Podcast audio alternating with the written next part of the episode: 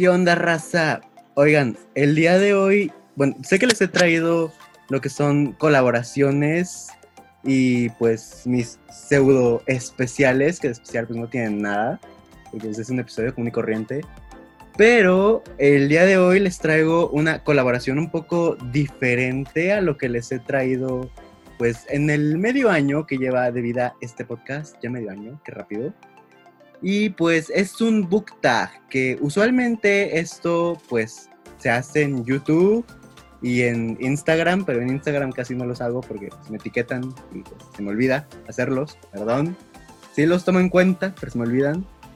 Pero pues ahorita es una colaboración con dos de mis mejores amigos y pues ahorita estamos como que un poquito, bueno, fue por mi culpa básicamente que eh, se em-, empezaron a ver Glee que Glee, por si alguien no sabe, que pues me extrañaría porque siempre lo digo, este es mi serie favorita.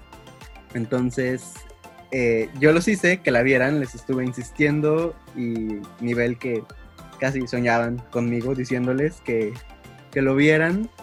Y pues encontraron un book tag referente a Glee, entonces, qué mejor que pues traerlos como invitados. Y estos invitados son la licenciada, ya es licenciada, quiero creer. Eh, ahí, como la ven toda llena de unicornios, es licenciada. La señorita Andy eh, Gerondale. Hola a todos. Y pensé que iba a decir más, pero bueno. Perdón. Este, el jovencito eh, entiéndase, la, entiéndase el doble sentido. Eh, Jesús Cabrera. Hola a todos, ¿cómo están? Hola Andy, hola Alex. En serio, muchas gracias por invitarme aquí a tu podcast. Me siento súper emocionado y aparte es porque con ustedes dos eh, lo hace más especial. Y también porque este es mi primer podcast que grabo en la vida. Por dos. Diría por tres, pero pero no. pero no. Eh, sí, fui constante con esto. Yo pensé que no lo iba a hacer, pero sí lo fui. Y, oh, qué curioso, esta reunión terminará en 10 minutos. Entonces voy a cortar esto y los vuelvo a llamar. Ok. Vale, vale.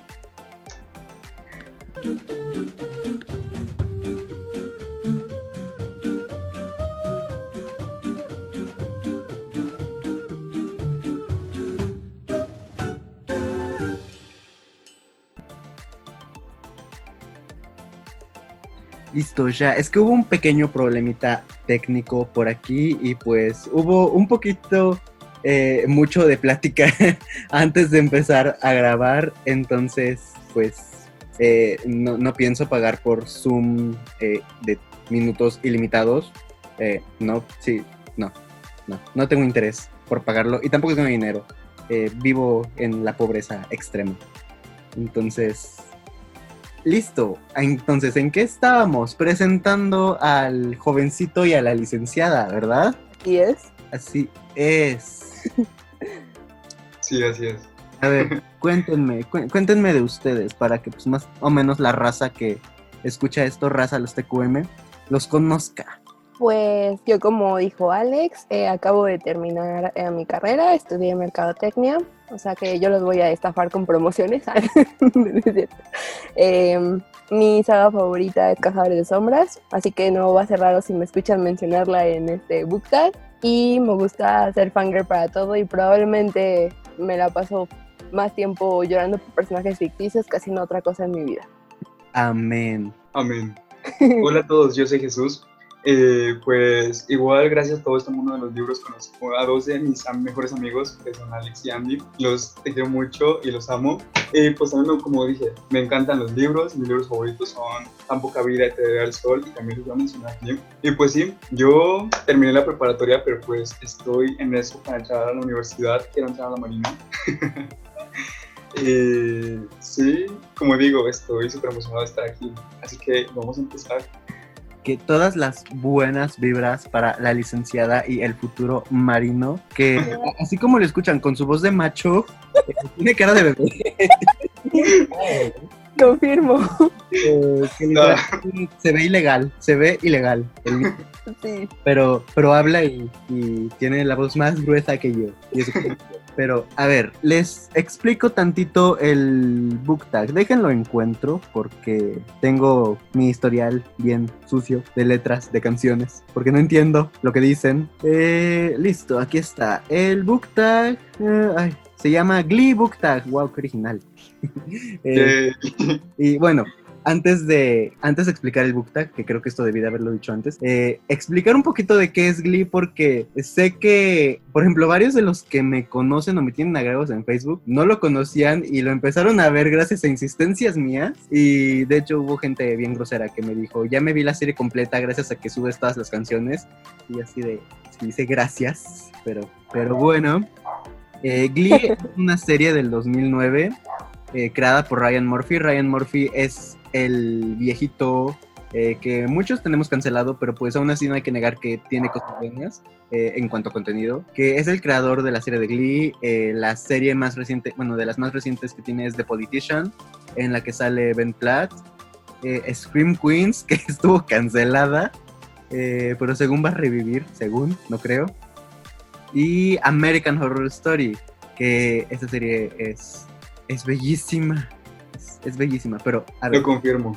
co- eh, confirmo, es que, es que es que American Horror Story es bellísima, pero a ver, Glee es una serie de 2009, es de comedia, es un dramedy, comedia dramática musical, eh, envejeció muy mal, la verdad, hay que ser honestos. Glee envejeció muy mal eh, porque toca temas muy serios, pero no los toca de la mejor manera y en algunos casos hasta se fue por intentar incluirlos en la comedia barata que no le salió. Eh, son seis temporadas. eh, siguen la historia de la protagonista Rachel Berry, eh, actriz que está cancelada por muchos por comentarios racistas que hizo durante la grabación de la serie, al mismo tiempo que pues hizo que despidieran a sus compañeros de trabajo para futuras temporadas, cosa que estuvo muy fea, muy mal hecha, pero eh, no niego que tiene talento, al menos para cantar, porque su actuación en Scream Queens no me gustó. Eh, y es su historia de cómo entró a un club coral en la preparatoria y ahí conoció a su grupo de marginados,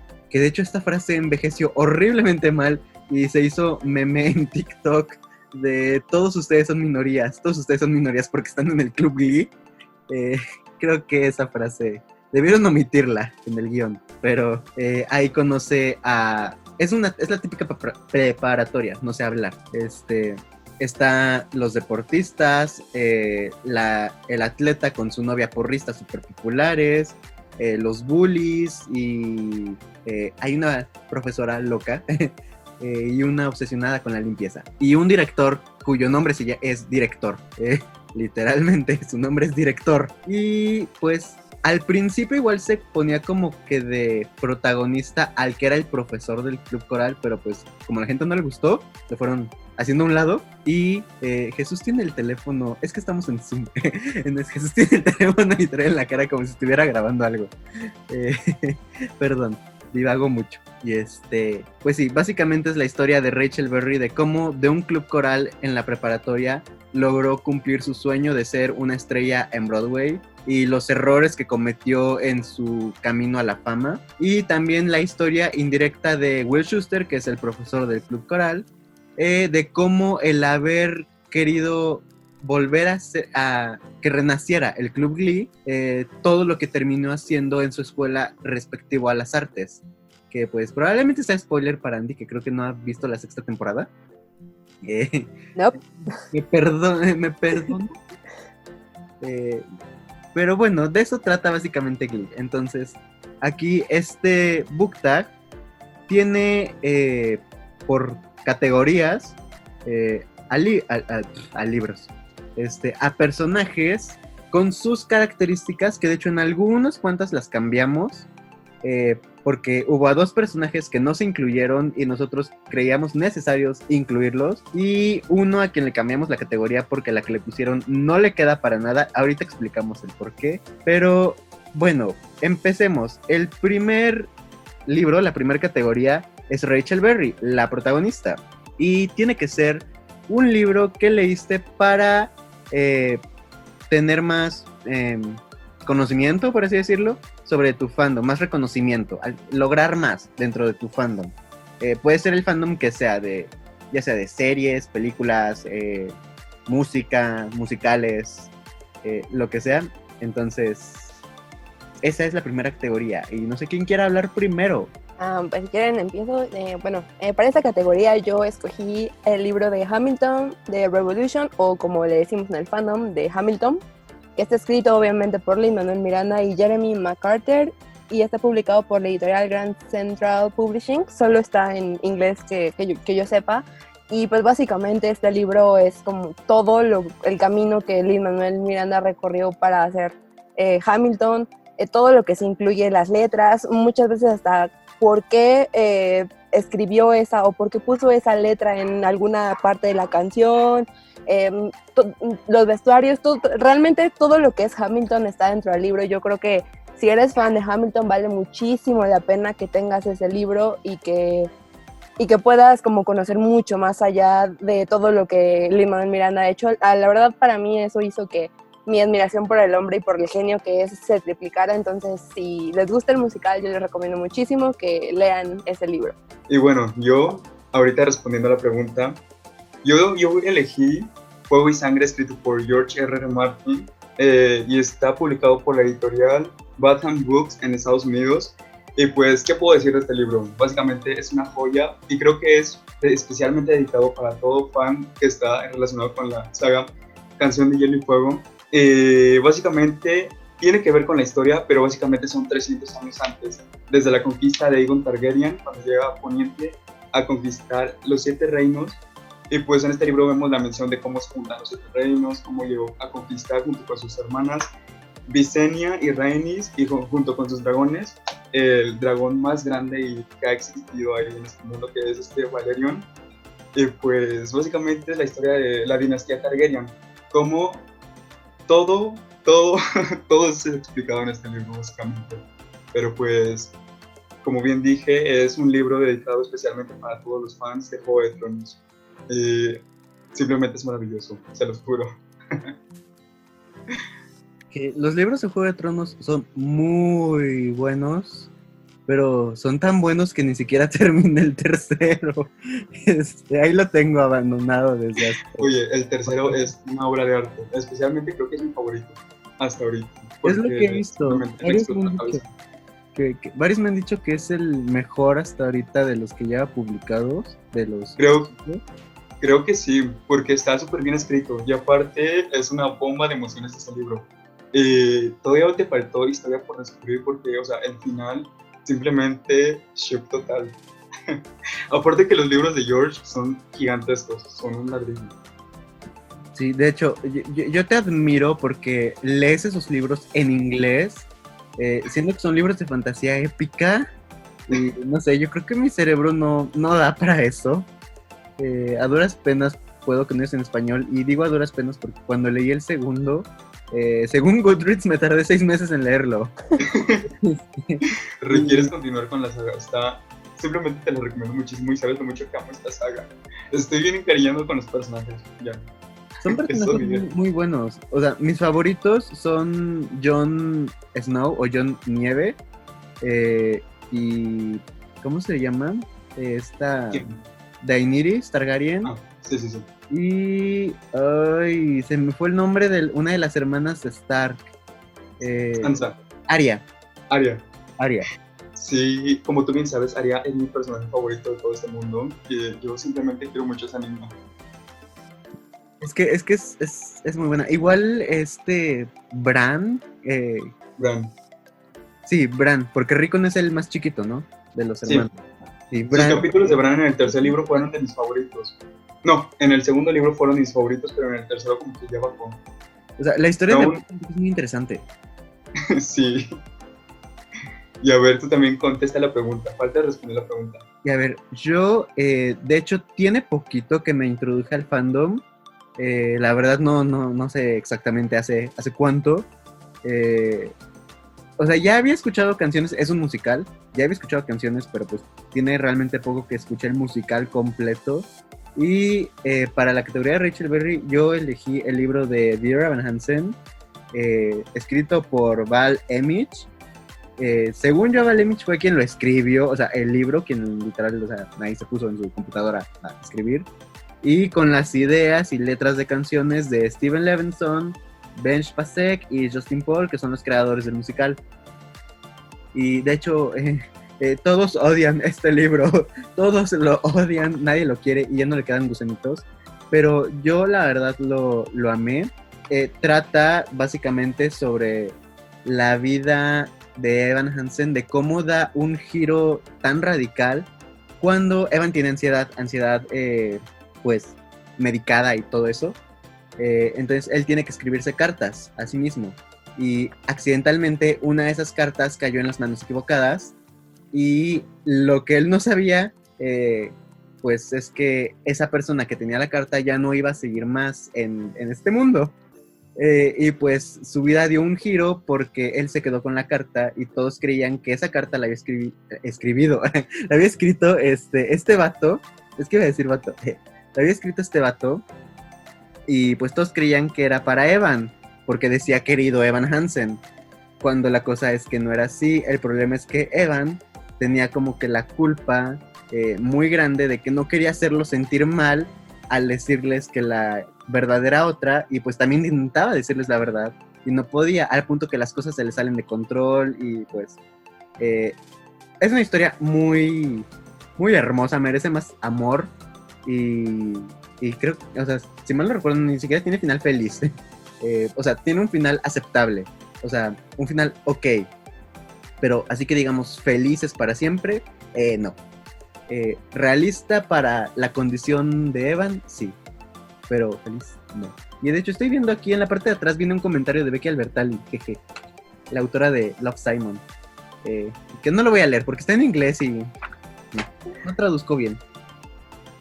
Deberían escuchar el musical, si no lo han escuchado, es buenísimo, de verdad es buenísimo. Y Ben yo lo voy a escuchar porque honestamente no lo he escuchado. Se va a la lista. Yo lo amo. Es un must. O sea, Ben Platt, que es el Evan Hansen original, hizo un trabajo magnífico al, al recrear al personaje. Que de hecho estaba viendo una vez un video de Miss Mojo, eh, bien señora, este, de que uno de los personajes de Broadway más difíciles de interpretar es Evan Hansen. Y hasta ahorita el que mejor lo ha hecho es Ben Platt. Porque no a cualquiera le... O sea, cualquiera que actúe no puede recrear también lo que es una persona con ansiedad y el miedo constante a que las cosas le van a salir mal y pues también el que el miedo de cuando las cosas le están, le están saliendo bien que va a haber algo que le arruine todo y no, o sea, e, ese musical es, es, todo. El libro, la historia, eh, hay que ir a Broadway. Salgamos de la pobreza. Hay que, yo digo que damos fotos de nuestras patas y nos vamos a Broadway a verlo. Lo que la otra vez estamos platicando tú y yo, simplemente jalo apuntado. es Que, es que es lucrativo esto. Lucrativo. Pero, a ver, eh, continuando con esta categoría, eh, ahora, pasemos de los libros a Rachel Berry. Eh, ¿Ustedes qué opinan de Rachel Berry? Uh, no, yo, yo antes de ver Glee tenía otro concepto de Rachel, o sea, yo creía que era como la típica protagonista como super nice. Y cuando empecé a ver la serie, al menos en la primera temporada y creo que al inicio de la zona era como, oh Dios mío, no te soporto. Pero hay una cosa que al menos por como una, dos temporadas sí la admiro muchísimo fue la resiliencia y como el tener las metas claras. Y digo, probablemente no era la mejor forma de, cumplir sus sueños porque literalmente pasaba por encima de todos, muchas veces hasta el punto de Kurt, que era, se supone, su mejor amigo, y no le importaba, pero el hecho de que tuviera la meta bien fija y supiera dónde iba y cómo llegar ahí, que no le importara qué tenía que hacer para llegar ahí, eso me encantaba, pero después otra vez eh, al final de la quinta temporada todo se fue al caño y todo el trabajo que había hecho lo mandó a la basura, entonces otra vez fue como, no sé qué estás haciendo con tu vida, Rachel. Bueno, yo tampoco sé qué estás haciendo con la amiga, pero, pero tú tenías un propósito en esta vida, amiga, ¿qué te pasó? E-, esa es mi opinión de Rachel, ¿sabes? Es un personaje muy molesto, muy talentoso, pero creo que perdió mucho su propósito, al menos al final de la quinta temporada. Bueno, en mi opinión, para empezar, quiero decir que yo solamente he visto solamente las primeras dos temporadas de Glee voy muy atrás de Andy, pero simplemente estoy bien inclinado con esta serie. Y lo que pienso de Rachel en las primeras dos temporadas, yo le mandaba, le enviaba mensajes a Andy diciéndole como que, ah, como que casi no es mi personaje favorito, como que en algunos momentos me llevó a desesperar, pero yo también concuerdo con lo que dijo Andy, de que es un personaje que tiene sus metas muy fijas e inclusive también se muestra en un capítulo cuando ella está haciendo ejercicio viendo hacia su Grammy, o sea, simplemente esa escena me gustó mucho porque sabe lo que quiere, pero en algunos momentos como que no me convence, pero está pasable en lo que cabe. Está, está pasable, el problema es que si se hubiera quedado solo en el personaje, eh, estaba pasable, pero el problema con Rachel y Lia es que son básicamente la misma persona. No hay diferencia entre actriz y personaje. Eh, no. Eh, todos los tweets que salieron después del el comentario racista de Lia Michelle fue de que es una persona súper insoportable, difícil de trabajar y una diva, básicamente. de hecho, como ya había dicho, Glee es una serie musical eh, pues igual tiene muchísimas referencias musicales. Entonces, eh, con respecto a lo que estaba diciendo Andy, de que le pareció un error y de que no sabía qué hacer con su vida Rachel y todo eso, eh, es una referencia incluso a un musical mismo. Rachel Berry está obsesionada con Barbara Streisand, la protagonista del musical Funny Girl. Y de hecho, le hicieron su vida, de, la vida de Rachel Berry, muy similar a la de Fanny Bryce en el musical de Funny Girl, de que en algún momento pierde el sentido de, su vida cuando ya lo tenía todo. Entonces, es, Billy tiene muchísimas referencias musicales, eh, no tantos covers de musicales como debería de tener, eh, pero sí tiene muchísimas referencias a musicales. No sabía eso, es muy buen fact, eso no sabía. Sí, eh, sí, me fue lo que iba a decir. este, pero a ver, el siguiente personaje es Mercedes Jones. Un libro que simplemente lo tiene todo. Ok, para esta categoría yo escogí Los siete maridos de Evelyn Hugo, que esta es Taylor Jenkins Reid y está publicado por la editorial Umbriel. Eh, en esta historia es sobre una chica que es reportera y le llega como la gran oportunidad de su vida, que es hacer un reportaje sobre Evelyn Hugo, que fue una de las estrellas más, más importantes eh, en, el, en, el, pasado. Eh, fue una, una, actriz muy polémica, pero muy estaba siempre como al ojo del público. Y en, en este periodo en el que en el que esta chica y Evelyn empiezan como a convivir y que Evelyn empieza a contarle toda su historia, vemos eh, justamente por qué tuvo siete maridos y el gran misterio del libro es descubrir quién fue verdaderamente el gran amor de Evelyn Hugo. escogí este libro porque eh, no tenía mucha intención de leerlo, pero empecé a ver eh, por todos lados comentarios muy buenos y me decía dar una oportunidad y no me equivoco en haberlo hecho, no, no me arrepiento para nada. De verdad creo que lo que autora logra con este libro es hacer que sientas la historia real. O sea, yo no les miento que quería ir a buscar a Wikipedia que me acuerdo. Creo que el audio de Andy se traba. Se trabó un poquito. ¿Se trabó? Un, ah, sí. poquito mucho. ¿Ya se escucha bien? Ya, ya, ya, yo ya te escucho. Ok. Sí, bueno, he escuchado también que con otros de sus libros ah, la autora hace lo mismo, entonces eh, la verdad es que creo que es una lectura que vale muchísimo la pena, es muy entretenida y yo se la recomiendo mucho. Es verdad, ese libro simplemente es una bomba de emociones, o sea, la historia está súper buena, inclusive como desde la página 20 ya la misma historia hace que te piques porque ya empieza todo, o sea, empiezas a conocer a Evelyn, eh, simplemente se te mete el corazón porque es un, un mujerón a su edad, simplemente la admiro, o sea, todo lo que hizo, todo, simplemente la amo. Y aparte su, su vida es súper misteriosa porque conocemos sus amores y quién fue su amor verdadero. Eh, cuando lo descubres, simplemente es una bomba, yo no me imaginaba. Sí, no. Pero recomendadísimo, yo también lo recomiendo. Muy bueno. y bueno, me toca responder a mí la pregunta. Y para esta categoría, yo voy a escoger Two is Kissing o Dos chicos besándose, escrito por David Levitan. Escrito, bueno, es, y fue publicado por la editorial BIR. ¿Y qué puedo decir de este libro? Este libro es uno de mis favoritos. Andy y Alex ya saben lo mucho que lo amo. Siempre les estoy hablando de ese libro. Y no tiene mucho que lo leí, lo leí en este año, hace como dos meses. Y ese libro es un mar de emociones en mí. Y pues básicamente la historia se trata, se centra en dos chicos que se llaman Harry Craig, que anteriormente en su pasado fueron novios, que quieren romper el récord de el beso más largo del mundo, que dura aproximadamente más de 32 horas.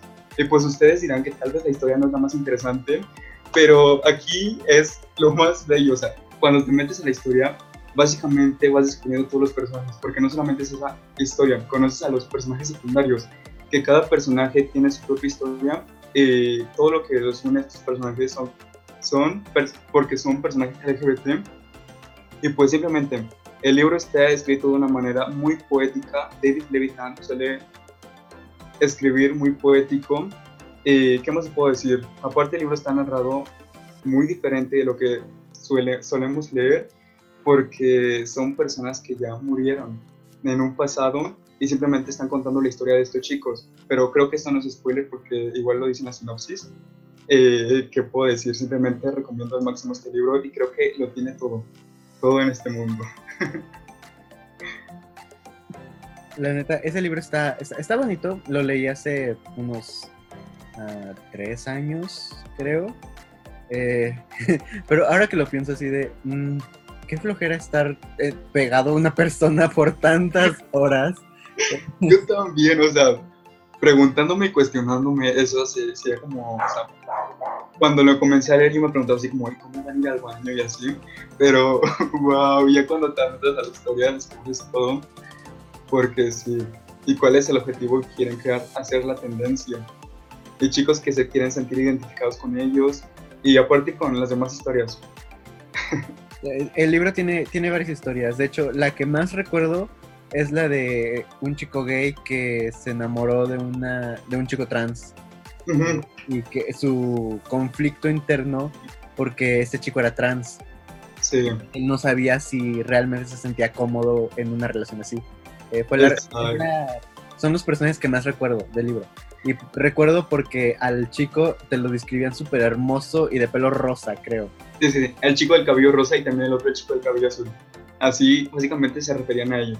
Sí, pero no, qué flojera estar pegado a... ¿Y si fuera Harry? Define que Harry. Harry Potter. Ah. Ay, no.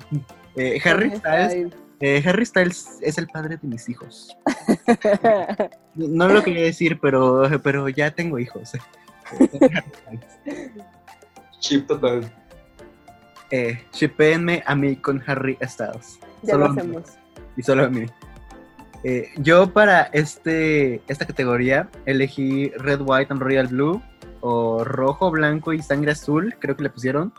Eh, que de hecho ya tengo un episodio grabado aquí en este podcast dedicado a este libro. Este libro yo lo leí por Andy, eh, que, que, creo que ahí influyó a que ella viera Glee por el deber moral de que yo ya... Fue amenaza, fue amenaza, me amenazaste, me dijiste, no vuelvo a leer ni a ver nada que me recomiendes si no ves Glee.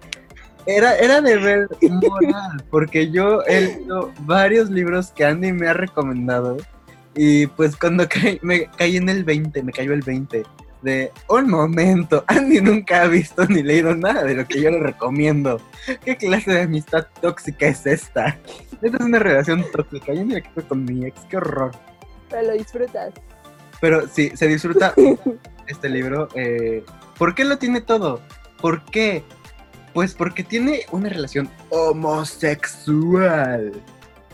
Eh, un mexicano que se tira al príncipe, al príncipe de Gales y pues una presidenta en los Estados Unidos de América.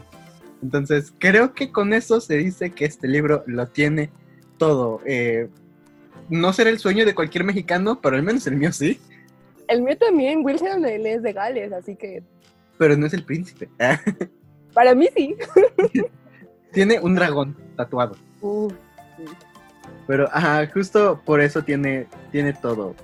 Y pues, ¿de qué trata? Básicamente es un enemies to lovers o un enemigos a amantes, en el que está narrado todo desde la perspectiva de Alex. Alex es el hijo de la presidenta de los Estados Unidos. Y pues, es bastante inmaduro para ser veinteañero, es bastante inmaduro el, el jovencito. Entiéndase la indirecta. Este. eh, y en una fiesta del hermano del príncipe Henry, eh, tuvieron como que un accidente con el pastel y pues eso causó un escándalo en la prensa y todos creyeron que iba a terminar en un conflicto internacional y todo eso. Eh, que no soy interna internacionalista y pues no, no, no entendí nada de eso, tampoco estudio política. Y pues el chiste es que la presidenta y la familia real les fingieron una amistad a los dos para así de, ah, no, es que no fue una pelea, estaban jugando, ay, ya sabes cómo son los niños, eh, eh, son bien tontos, déjalos. Y pues ahorita continuamos porque, diablos, esta cosa termina muy rápido. Esta, esta reunión terminará en 10 minutos. Y Pasa súper rápido el tiempo. enseguida comenzamos.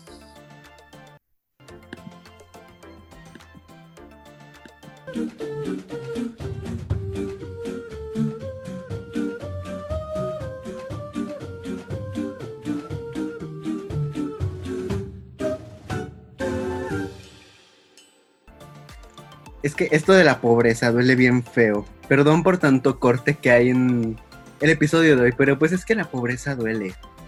Uno aquí teniendo que comer galletas porque no hay comida en su casa. Eh, no, no es cierto, sí comí. Este, pero se me antojaron. Y a ver, eh, afortunadamente sí terminé de decir lo que estaba diciendo del libro. Y si no, pues hay un episodio ahí, vayan a escucharlo. Si quieren saber más de Red, and Royal Blue. De dos chicos besándose, pues eh, ah, va a haber uno, creo. Creo que grabé uno, eh, pero todavía no se publica. Y este, y el de los esposos de Evelyn Hugo, pues no lo he leído. Y ya me regañaron muchos porque no lo he leído. Pero pues, Deberías. que, que parte de que no tengo dinero para comprar libros es la que la gente no entiende. No, no, no está chido, no está chido. Pero, a ver, ¿qué opinan ahora de la señorita Mercedes Jones? Es una reina, es de mis personajes favoritos. Solo hubo un momento, no me acuerdo en qué temporada fue, en el que me desesperaba un poquito, porque siento que por, o sea, sí, yo tenía razón obviamente en que le daban todo a Rachel y Rachel tenía los solos y todo, que como, le, como dije la- co- con, con Rachel, o sea, la verdad es que la morra se, pues sí, luchaba por tener esos solos y por, por sacar el club adelante y como sea, pero siento que por como querer competir con Rachel a veces se ponía en una actitud como un poco pesada y me desesperaba mucho porque Mercedes no es así, ella era un sol, era una reina. Y eso lo comprobé justo ahorita que terminé la quinta temporada porque cambió muchísimo, aunque todavía estaban este, juntas, pero ya como que cada una estaba en su, en su onda, ya estaba cada una triunfando en lo que, en lo que más amaba.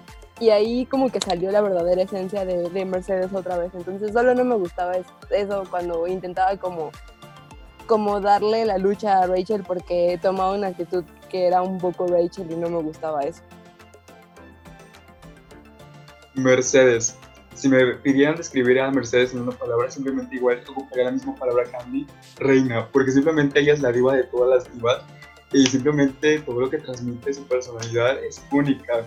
Y igual es uno de mis personajes favoritos de Glee, yo la quiero muchísimo, simplemente en todas sus escenas yo decía Just Queen, o sea, yo, yo la amo.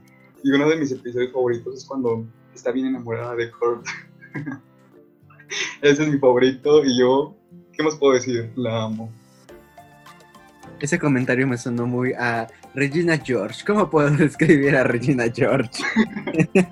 Sí, es cierto. Pero, eh, aquí se nota que Jesús es un fan de chicas pesadas. Es un fan, fan. Sí, es verdad, me encanta esa película y yo simplemente también amo a Regina George. Es que Regina George, ¿cómo puedo empezar a describir a Regina George? Y, bueno, yo con Mercedes eh, siento que le faltó, pues, am, reconocimiento en la serie, porque si bien había partes en las que le daban mucho protagonismo, eh, al siguiente capítulo la mandaban al fondo, literal. Y, por ejemplo, en la segunda temporada, la segunda temporada es mi temporada favorita de todo Glee. Y ahí casi no hay tanto, pues, Mercedes. eh, mm, como comparándolo con, por ejemplo, la tercera temporada, que es donde la ponen en su plan de diva. Y de hecho, en la segunda temporada igual hay una parte en la que la ponen de diva, pero pues fue súper innecesaria esa parte. Y, y no sé, creo que tenía muchísimo potencial. Y lo- a mí lo que me molestó con el personaje de, de Mercedes es que al final de la primera temporada te daban a entender de que ella era súper amiga de Queen. Y después del último capítulo de la primera temporada, ya no hubo rastros de esa amistad. Así de nivel de... eh, hermana, estuviste en el parto de tu amiga, eso no significó nada. Y no sé, eso es lo único que, que me molestó, de que hayan cortado la amistad tan bonita que tenían ellas dos, porque tenían una amistad hermosa, Queen y Mercedes. Y eh, me había acordado de un chiste de Sam, pero bueno, eso lo menciono cuando lleguemos a, al personaje de Sam, pero tiene que ver con Mercedes. Este, ahora, siguiente categoría, Kurt Hummel, el jovencito por excelencia de Glee. Es un libro que leíste antes de que fuera popular. Y aquí la licenciada Andrea se quedó congelada mientras estaba hablando. ¿Y ya se escucha otra vez? Ya. Un poco más. Sí. Este, mm, por eso que pedía, escogí donde termina el arcoíris, se sigan, se como lo que era editorial B de Recuerdo que cuando que Ande, creo que, que la hizo muchísimo. más popular, sobre todo porque Ay, le siento por el internet tan malo que, que tengo el día de hoy. Me dicen si, si, si se vuelve a trabar. ¿Ya no se traba? No, ya no. Ok, ya, espero, espero que ya no se trabe. Am, recuerdo que, que sí, todavía no salía ni la película y todavía la gente lo conocía así como donde termina el arco iris, porque después se empezó a conocer como tipo Love Rosie, o sea, ya como que cambió un poco el nombre y pues fue, creo que el boom fue también porque Sam Coughlin y Lily Collins fueron los protagonistas, entonces creo que a partir de la película como que todo el mundo empezó a conocer la historia. Y a mí me la recomendó una chica con la que yo hablaba mucho por Twitter, me dijo de, oye, lee este libro y me di cuenta que había leído un libro antes de la autora. Cuando leí este me gustó mucho, nunca había leído un libro que fuera como en formato de cartas y eso. Y bueno, pues la historia prácticamente es sobre Rosie, una, una chica que es súper, súper amiga de, eh, de, de, otro chico que no me acuerdo su nombre, pero son son súper amigos y por cosas del destino se tienen que separar porque él se va a estudiar a la universidad y ella queda embarazada, entonces se tiene que quedar como en su ciudad natal. Y es prácticamente como toda esta aventura de la vida de Rosie, las decisiones que tiene que tomar, como los triunfos y fracasos que tiene. Y es una historia muy, muy bonita. A mí me, me sigue gustando mucho y la sigo recordando con, con mucho cariño. Eh, En la película está protagonizada por Lily Collins y Sam Claflin. A mí la película me gusta mucho. Igual a mí, no he leído el libro, pero la película Yo me tampoco. encanta. Es muy La película simplemente es muy hermosa. Sí. Igual no he leído el libro. y bueno, yo para esta categoría elegí, escogí el libro de Aquí dentro siempre llueve, escrito por Chris Coelho y publicado por la editorial Destino aquí en México.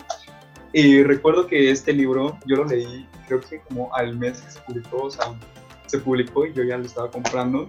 Fue en el 2017, sí recuerdo. Eh, es un libro básicamente de poesía, de versos, de poemas. Eh, ¿Qué puedo decir? Simplemente que siento que cada uno es muy especial porque habla de muchísimos temas muy importantes, también lo que estaba sintiendo el autor, y hay algunos que te llegan, pero simplemente sus palabras me, conmueven, me conmovieron muchísimo y todavía me conmueven porque tengo favoritos. ¿Y qué más puedo decir? Simplemente sí recomiendo el libro, está, está muy bonito. Yo solo puedo decir que ese libro igual lo leí al poco tiempo que se había publicado aquí en México y pues tuve el grandísimo error de que cuando lo leí empecé a andar con mi ex y este le había mandado la foto de un poema de ese libro. Entonces, eh, sí, eh, creo que es un libro que no releería porque eh, la herida duele. Entonces, pero, pero está muy bonito. Chris Puello Sí. escribe muy, muy bonito. Muy bonito, sí. Eh, eh, eh, soy, soy fan de este vato. Me enamoré de él con El Chico de las Estrellas. Yo también leí El Chico de las Estrellas, está sumamente, o sea, decir toda su vida a través de palabras y más con poesía y tipo así, simplemente yo le aplaudo porque ese libro es una obra de arte es arte. Pero, a ver, yo en este caso me sentiría bien con el libro que tengo eh, en esta categoría si mínimo me gustara. Porque es un libro que tuvo un boom muy fuerte y pues sí, el fandom creció muchísimo. Entonces me sentiría bien si me gustara. El problema es que no me gusta. Detesto es- esta trilogía. Eh, en mi caso es Divergente por Verónica Roth que lo publicó Océano en colaboración con Molino, eh, cuando todavía estaban juntas. Y este, pues, por si alguien no sabe de qué trata Divergente, es básicamente una distopía en el que el mundo está dividido en facciones. Bueno, no el mundo, eh, una sociedad está dividida en facciones de, de acuerdo a tus habilidades. Ya sea si eres inteligente, si eres muy fuerte, si te dedicas a la agricultura, si eres muy honesto y cosas así. Y pues entonces está el problema de que la protagonista no encaja en, en una sola categoría, es única y diferente. Y pues se va, este, cayó en tres, creo, categorías. Y pues ya ella tenía que elegir la que más le gustaba y pues la que eligió era la que su familia no quería para ella. Y sí, eh, al final la trilogía se terminó pareciendo a cualquier distopía genérica y de hecho el final eh, lo criticaron mucho porque decían que era un plagio del libro de Maze Runner, eh, pero ahí sí, eh, no me gustará el libro, pero salgo en defensa de la autora porque leí una entrevista que le hicieron de que ella tenía escrito el final de la trilogía desde como el 2007, algo así creo, muchísimo antes de que se publicara Maze Runner. Entonces, ahí sí, no, no fue plagio. Eh, que hayan tenido ideas similares es otra cosa, pero pues no fue plagio. Pero pues el punto es que este libro no me gusta. Lo leí antes de que fuera popular porque me acuerdo, este, en ese entonces el símbolo de los fandoms que eran los Juegos del Hambre, Harry Potter, Percy Jackson y también Divergente, en ese entonces todavía no tenía incluido el logo de Divergente. Me acuerdo porque en Tumblr entraba y solamente lo veía que no tenía el de Divergente. Y luego, de un, de un tiempo a otro, vi que tenía ya el logo. Y yo así de, espera, yo conozco ese logo. Y fue así de, oh, por Dios, es el libro de Divergente. Y así de, ay, qué bonito, porque me acuerdo, el primer libro me gustó. De hecho, si me llega a deshacer de los libros, no me desharía del primero, porque le tengo cariño. eh, más que nada porque me lo regaló mi mamá. Y mi mamá no suele re- regalarme libros. Entonces, eh, le tengo cariño, pero no, eh, odio, odio esa trilogía, la detesto.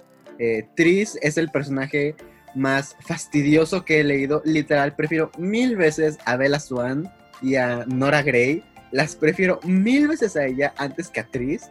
Sí, es valiente y toda la cosa, pero me caía tan mal, esa, esa mujer me caía tan mal, y su novio ni se diga, me caía peor, de tal, tal, para cual.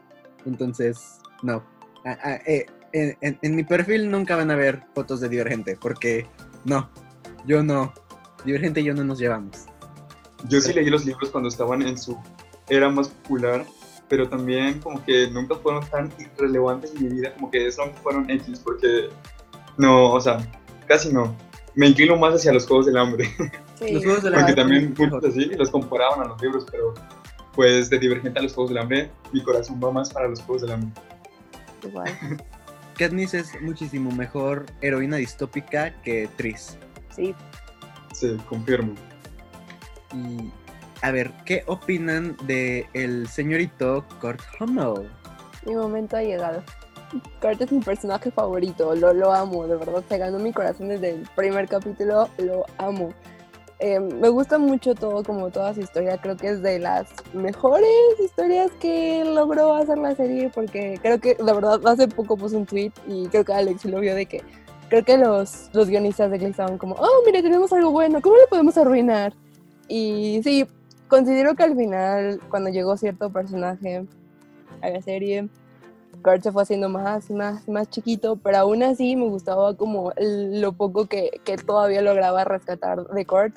De verdad me gusta muchísimo. no, no, sé qué fue, hubo algo que hizo como click con Kurt y, y, me gusta mucho como personaje y no se diga su papá, o sea, creo que su papá es una de las cosas más preciosas que, que tiene la serie. Me encantan los dos, me gusta mucho cómo creció como, como personaje, bueno, lo poco que lo dejaron crecer, pero me gustó mucho. Igual a mí, Kurt simplemente es uno de mis personajes favoritos. También su historia me gusta mucho, porque igual es como una de las historias más desarrolladas en cuanto a personajes de Glee, porque te la van explicando como... En la serie luego te dan unos pocos flashbacks de su pasado, tipo con su papá en la bicicleta y así. Eh, simplemente es todo un personaje, o sea, es una diva también. y pues a mí me encanta, así me gusta. De, de hecho, Kurt Hammond es como que el estereotipo perfecto del fanático de Glee. Eh, porque literalmente cualquier fanático de Glee es un Kurt Hammond. Eh, de hecho, sí, es como que un, un, personaje que, aunque sí, el personaje no exista, eh, estás así de, es que te quiero proteger a toda costa.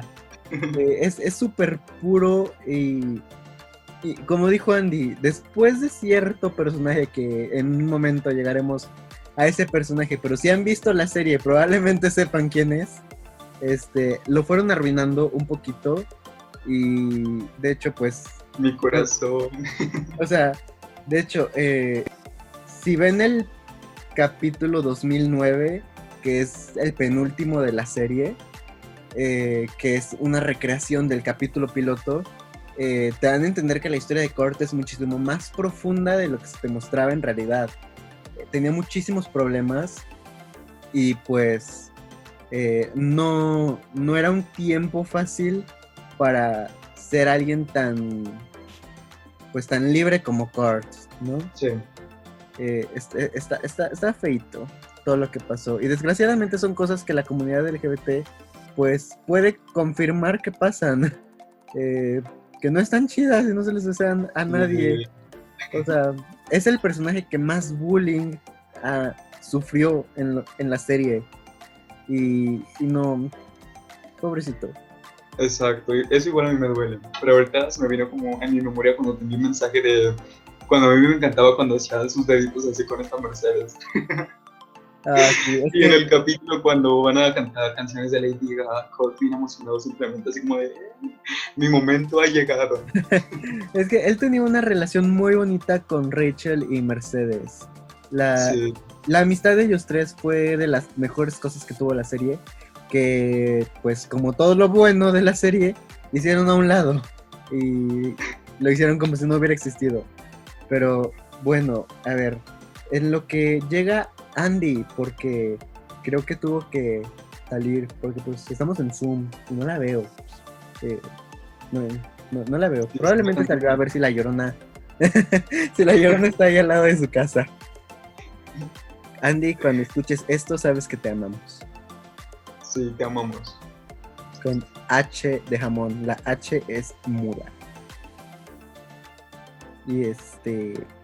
¿Qué sigue? Uh, Artie Abrams. Eh, que Artie Abrams, pues. Eh, en la vida real el actor me cae bien. Y, y no está feo. Eh, comparándolo con como lo pusieron en la serie, no está feo. Pero esta categoría es: ¿qué libro desearías que tuviera más reconocimiento o popularidad en YouTube? No sé, yo creo que aquí habría que cambiarle de YouTube a reconocimiento popularidad en general.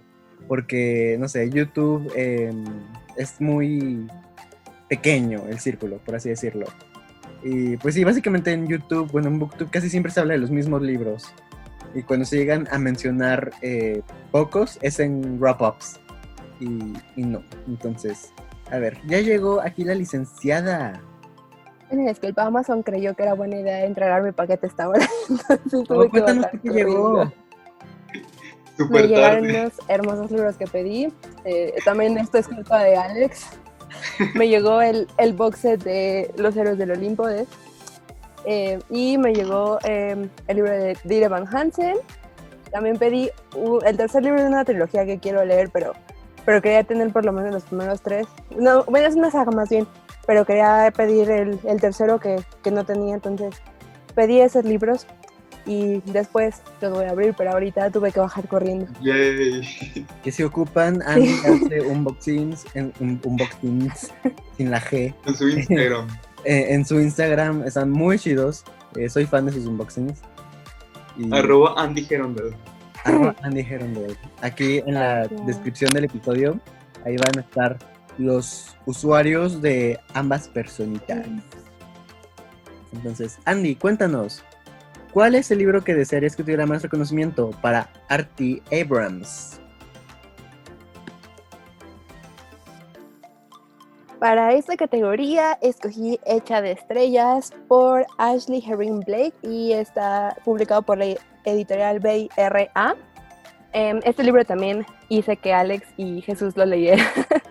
Eh, porque de verdad creo que sí, porque creo que es una lectura muy importante. Em, se trata sobre una chica que se llama Mara, que tiene un gemelo que se llama Owen y todo es amor y felicidad, se lleva muy bien con su, con su gemelo, pero un día pasa algo que cambia muchísimo la vida de Mara y es que acusan a su hermano de violación y fue, eh, bueno, quien está haciendo la acusación fue, ah, es la mejor amiga de Mara y novia de su hermano, entonces realmente es como todo un viaje esto para, para Mara porque le despierta cosas del pasado.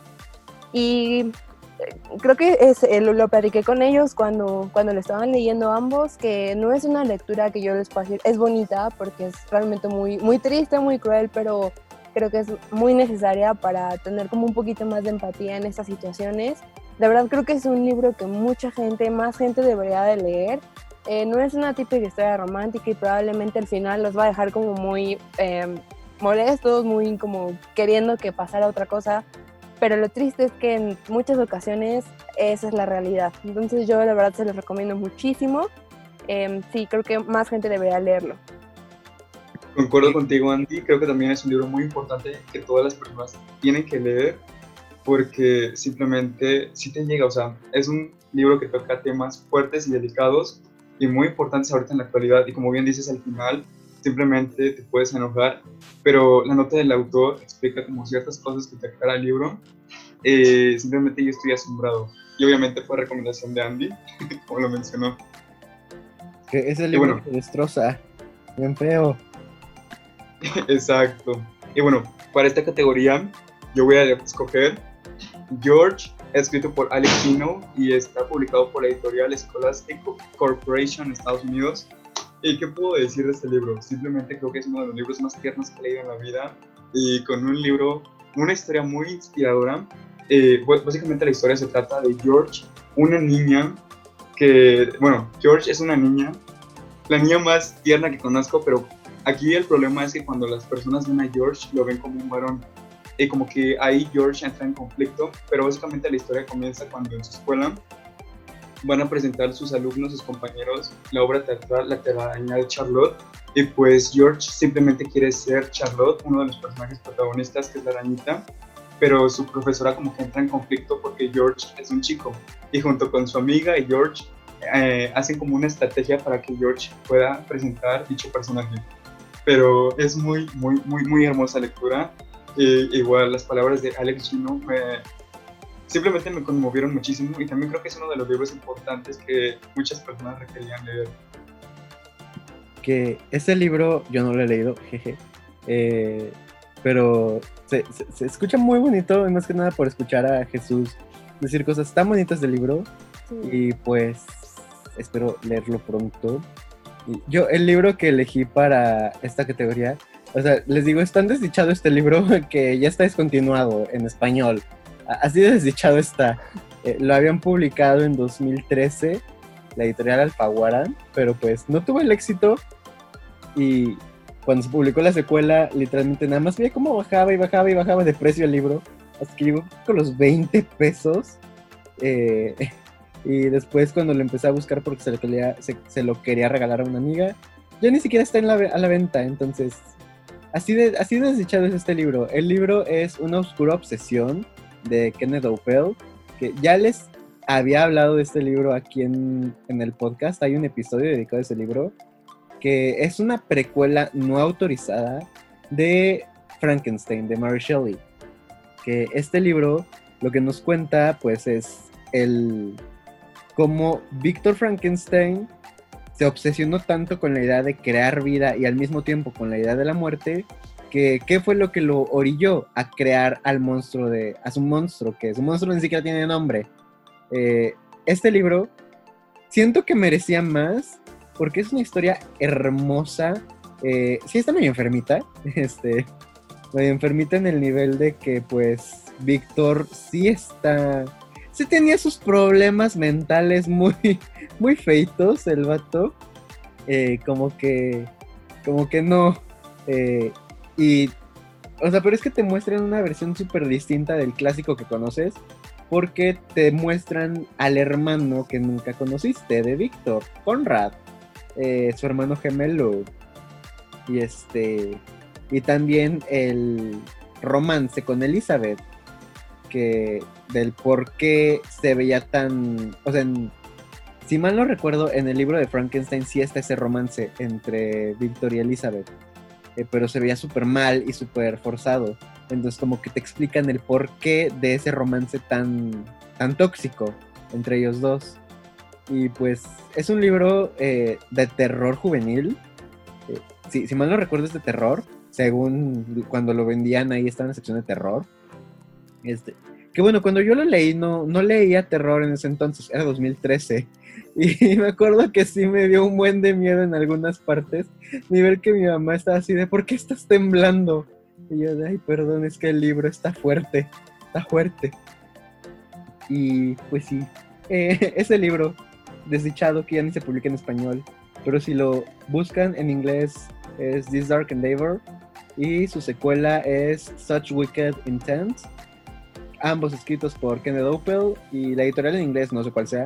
Pero pues está bien hermoso esos libros, deberían leerlos. Y ahora, ¿qué opinan de nuestro, bueno, no es mi, eh, de, de Artie Abrams? Iba a decir nuestro querido, pero yo no lo quiero. Uh, sí, no, es es un, no sé, como que hubo momentos en ciertas cosas que me cayó mal, así mal puntualmente.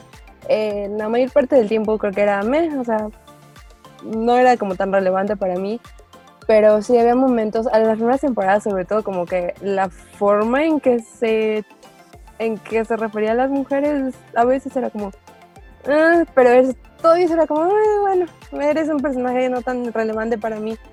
Pero hubo una parte, una cosa que hizo que eso sí me hizo enojar mucho, que, bueno, no, no, no voy a decir mucho porque, porque no hay que spoiler a Jesús, pero fue cuando uno de los nuevos integrantes de, de, New Directions cuenta su experiencia de abuso y el comentario que Sam y Artie hacen no, no me gustó. Y lo peor no fue el comentario, sino que el gran profesor Will Schuster no hizo nada, no, no, realmente no, le, no les dijo nada para pararlos, porque además estaban haciendo sentir mal a, este chico que estaba contando su experiencia. Entonces, a veces siento que hacía comentarios que no estaban muy bien, hacía cosas que, que creo que ese personaje estaba como un poco muy de relleno, así como, ay, bueno, pues para ver qué, qué hacemos, así como que no, no siento que haya tenido como mucho propósito en la historia, realmente es un personaje, creo que bastante irrelevante para mí. Para mí igual, irrelevante, jeje.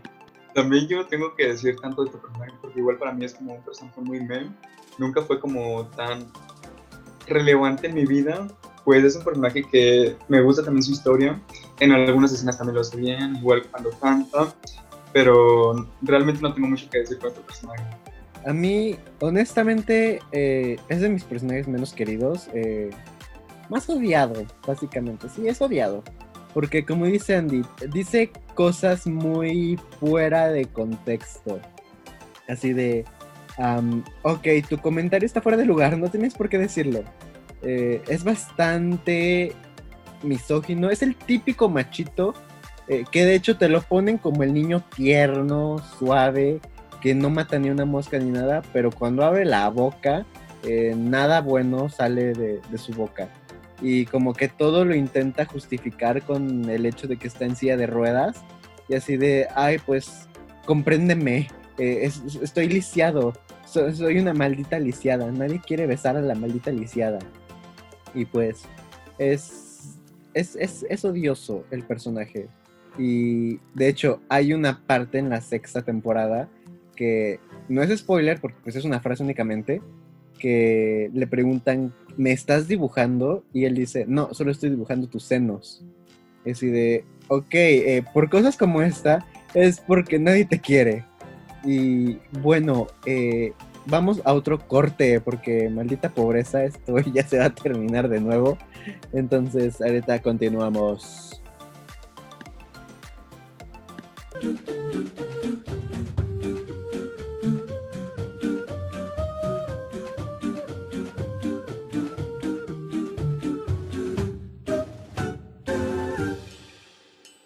Listo.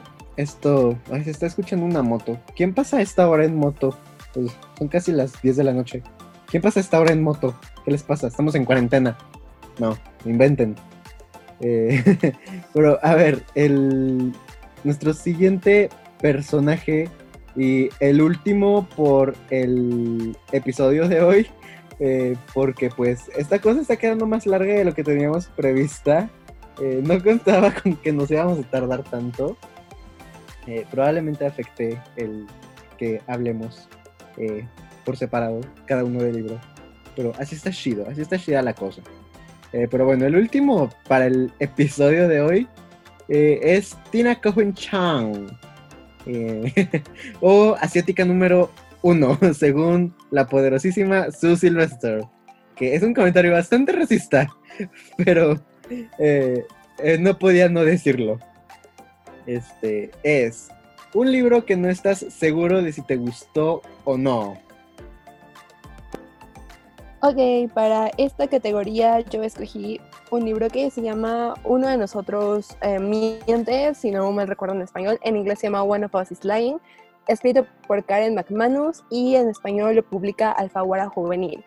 Este libro se trata sobre un grupo de chicos que entran a detención y al final, bueno, no al final, más bien en un momento ocurre un asesinato, o sea, uno de ellos muere.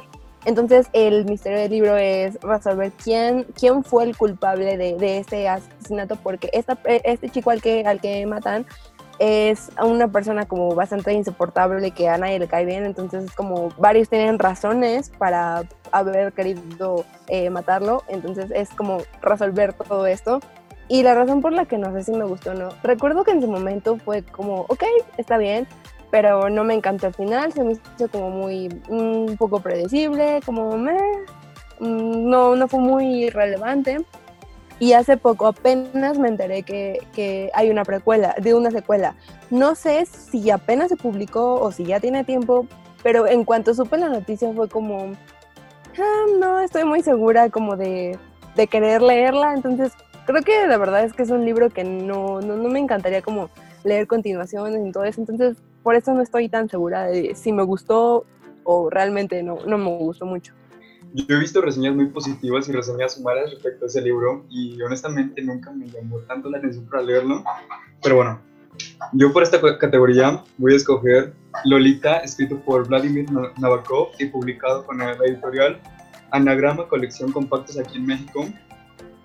Eh, ¿Qué puedo decir de este libro? O sea, la historia es un poco fuerte y un poco extraña, pero básicamente se trata de Humbert Humbert, un profesor de literatura francesa que tiene como una obsesión por niñas que son pubertas de esas chicas y pues normalmente se quiere involucrar sexualmente con ellas.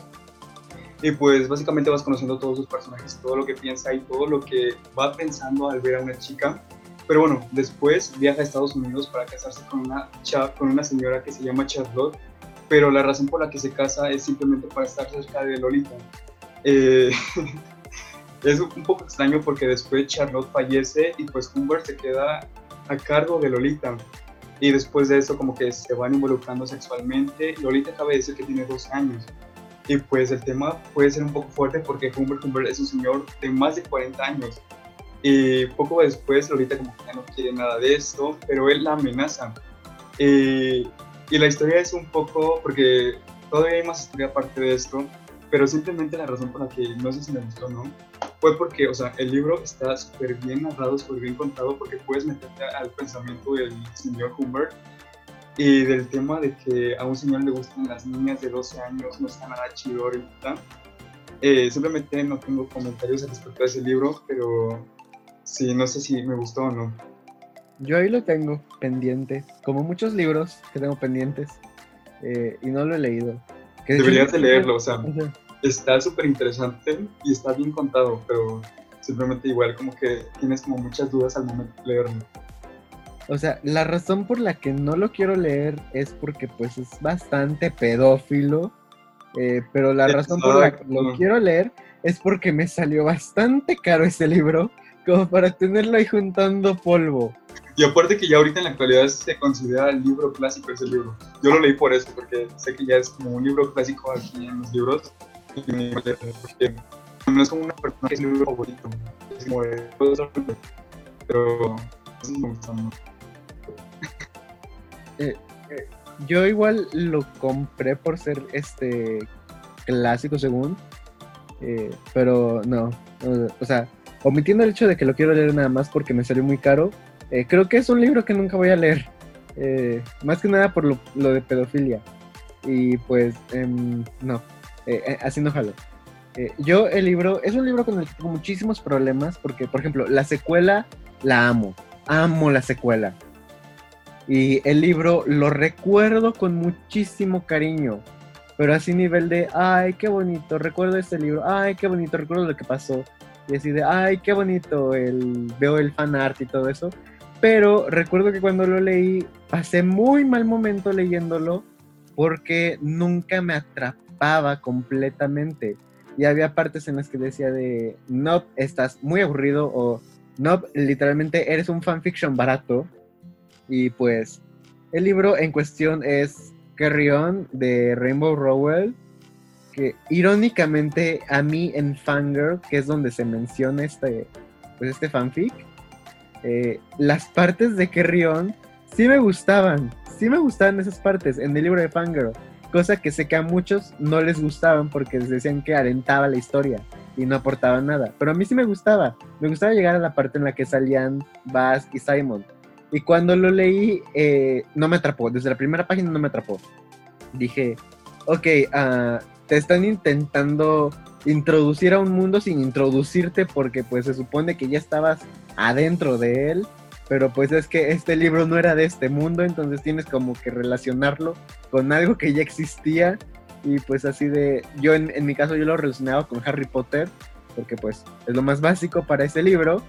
Y así de, ah, no, no, está muy básico, eh, no, no, muy cliché, ah, no, no, no me gusta, pero cuando llega la parte en la que los protagonistas eh, se besan, pues de, ay, qué bonito.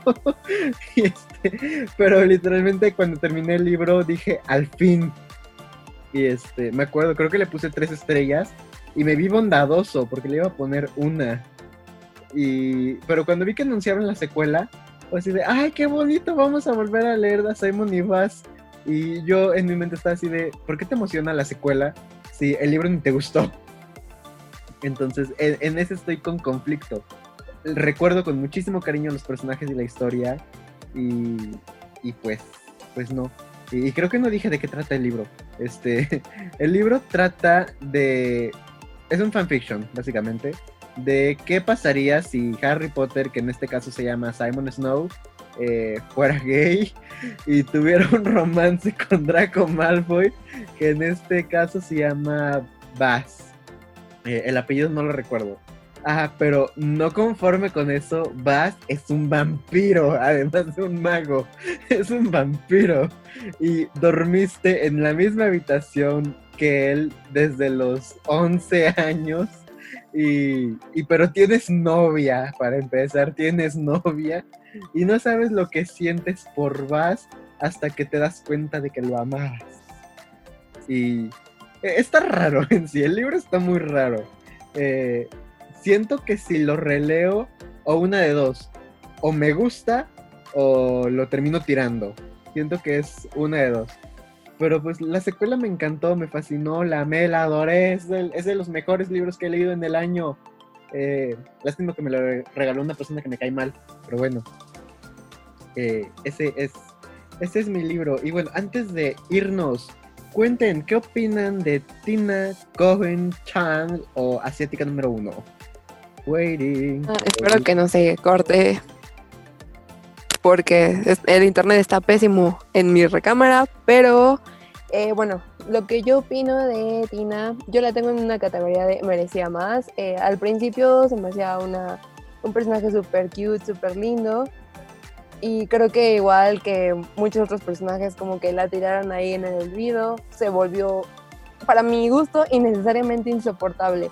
Siento que no tuvo, que fue, fue innecesario que la hicieran como súper diva en algún punto, así como y que ni siquiera le dieran el reconocimiento de que cuando Rachel se fue de New Directions, creo que Tina merecía tener un puesto, o, un, o una, sí, un lugar más importante y no pasó eso. Llegó otro personaje a robarse todo. Entonces creo que Tina merecía más. Es verdad, Tina merecía más. Y en lo personal, igual como que nunca fue un personaje que se me dio tanto en mis sentimientos, como que igual fue otro de los personajes de Glee que se me hizo o sea, me gustaba también porque de repente tenía su relación amorosa con Artie, pero también con el otro asiático número dos, como dice Susi. Sus, este. Yo no puedo con eso, pero sí es un poco racista. Pero, pues sí, le hubieran metido como otra historia más interesante, algo así. Pero, X igual para mí. A mí su personaje me caía bien. De hecho, me encantó. Creo que es en la segunda temporada. Eh, la referencia que la ponen de Tim Edward de Crepúsculo, eh, porque su estilo de vestir era súper gótico y el director Figgins creía que era un vampiro. Este, creía que Tina era un vampiro. Eh, pero igual que Andy, siento que la hicieron innecesariamente insoportable.